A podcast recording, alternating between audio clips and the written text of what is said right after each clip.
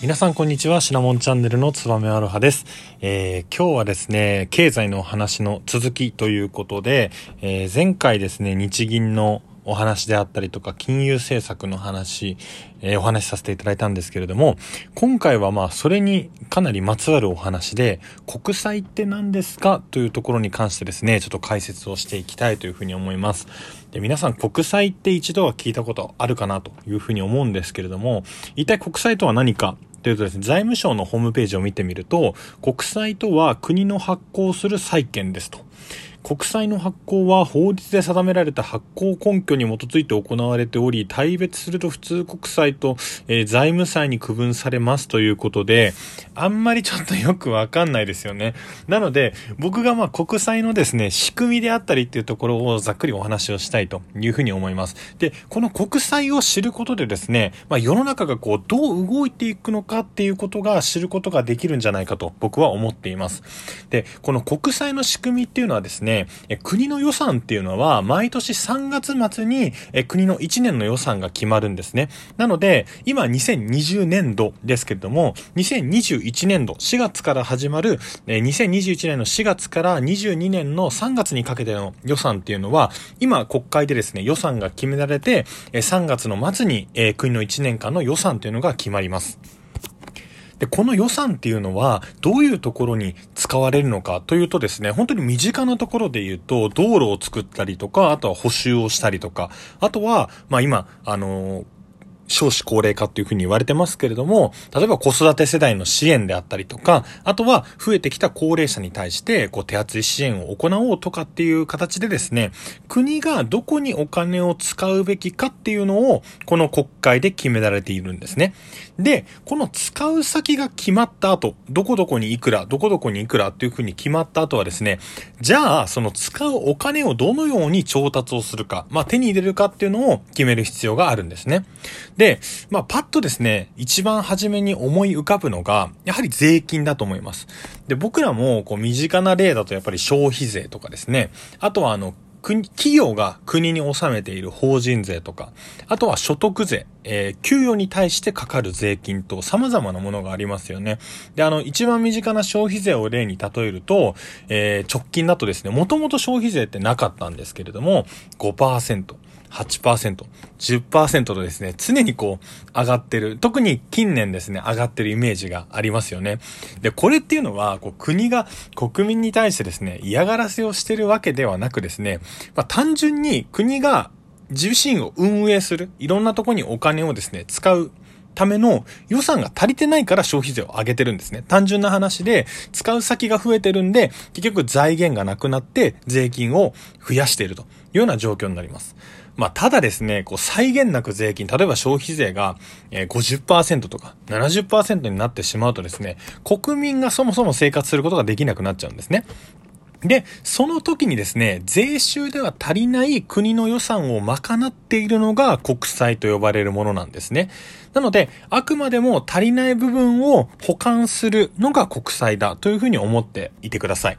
で、まあ、国債っていうのはですね、こう政府が、まあ、お金を貸すんでですね、あ、お金を返すから、一時的に皆さんお金貸してくださいというようなお願いに近いのかなというふうに今回はちょっと例えていければとは思います。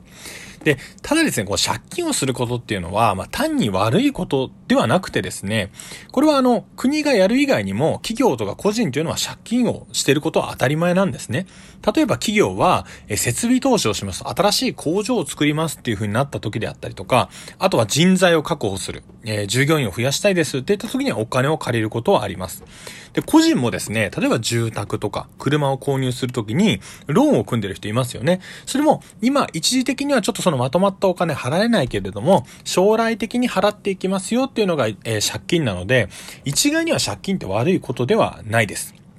ただですね、えー、まあ、この国と、あとは政府と、あと国民の関係にこれを落とし込んでみると、お金を借りたい政府っていうのが、まず貸し手を誰か、なんで貸してくださいって言われて、例えば個人だとですね、銀行に対してお金を借りに行きますよね。ただお金を借りたい政府が、貸してくださいっていう相手は誰かっていうと、代表的な相手が銀行なんですね。で、銀行はですね、政府に対して、まあ、お金を貸すのはいいよと。お金持ってるから。ただ、条件はどういったものかという伺いをまず立てます。で、その時に行うのが国債の入札なんですね。まあ、これいわゆるオークションのようなもので、えそこで重要になってくるのが、まあ、その国債の額面に対していくらで入札をするかということになります。まあ、今までのところちょっと整理するとですね、まあ、国は税収では賄うことができないお金がありますよと。で、その時に国債というものを発行して誰かお金を貸してくださいっていうふうに貸し手を募るんですね。で、その時にお金を貸してあげますよっていう代表的な相手が銀行。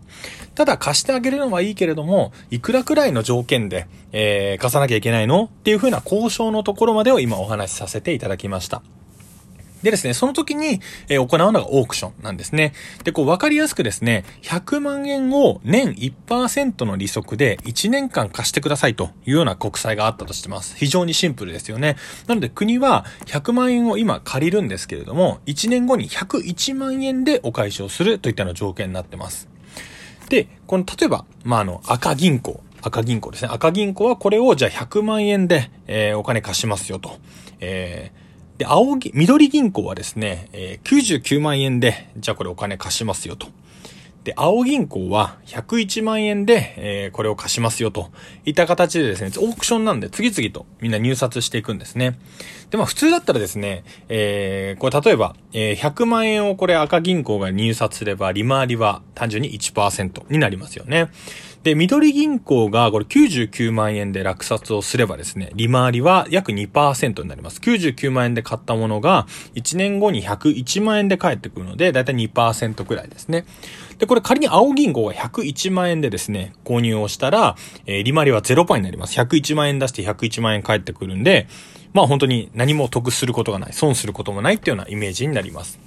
で、まあ、普段であればですね、単純に見えるこれ青銀行の101万円での入札っていうのを、えー、採用するかなというふうに思うんですけれども、まあ、今回はわかりやすくですね、えー、赤銀行が100万円で入札したことにして、えー、話を進めていければというふうに思います。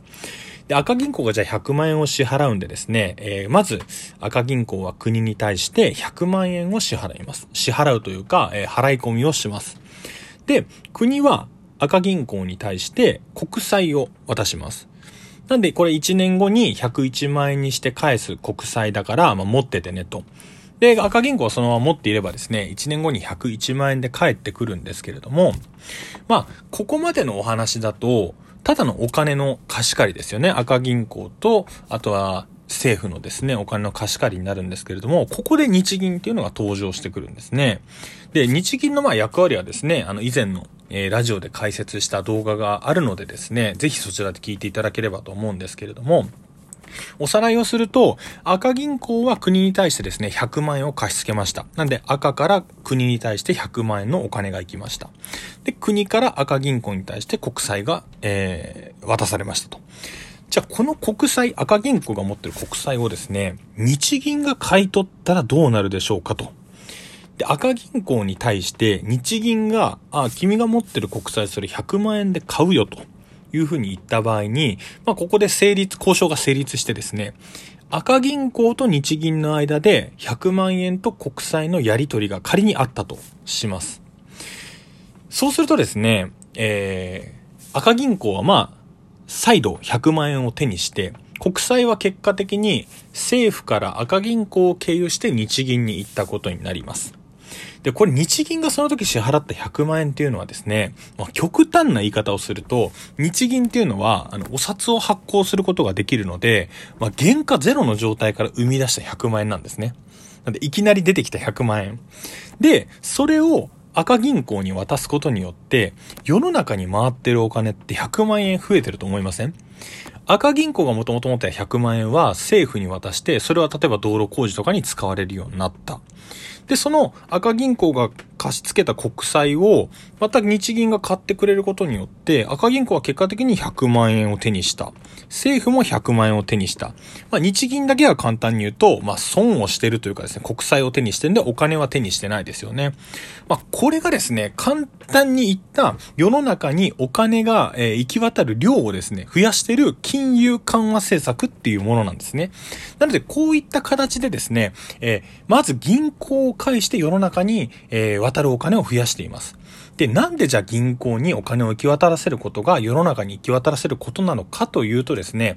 というのも、その銀行っていうのは自分が持っているお金の量で貸し付けることができるお金の額が決まるんですね。なので、銀行がより多くのお金を持つことでですね、例えば企業であったりとか、例えば個人にですね、貸し付けるお金の量が増える。結果的に世の中に回るお金の量が増えて、まあみんなが豊かになったりとか、こう物を買って、えお金が循環するような世の中になるっていうのを目指したのが、まあこの日銀の金融緩和政策になります。なので、あの、今回国債の、まあ、お話からですね、その金融緩和のお話でちょっと着地をさせていただいたんですけれども、国債っていうのはこういった形で、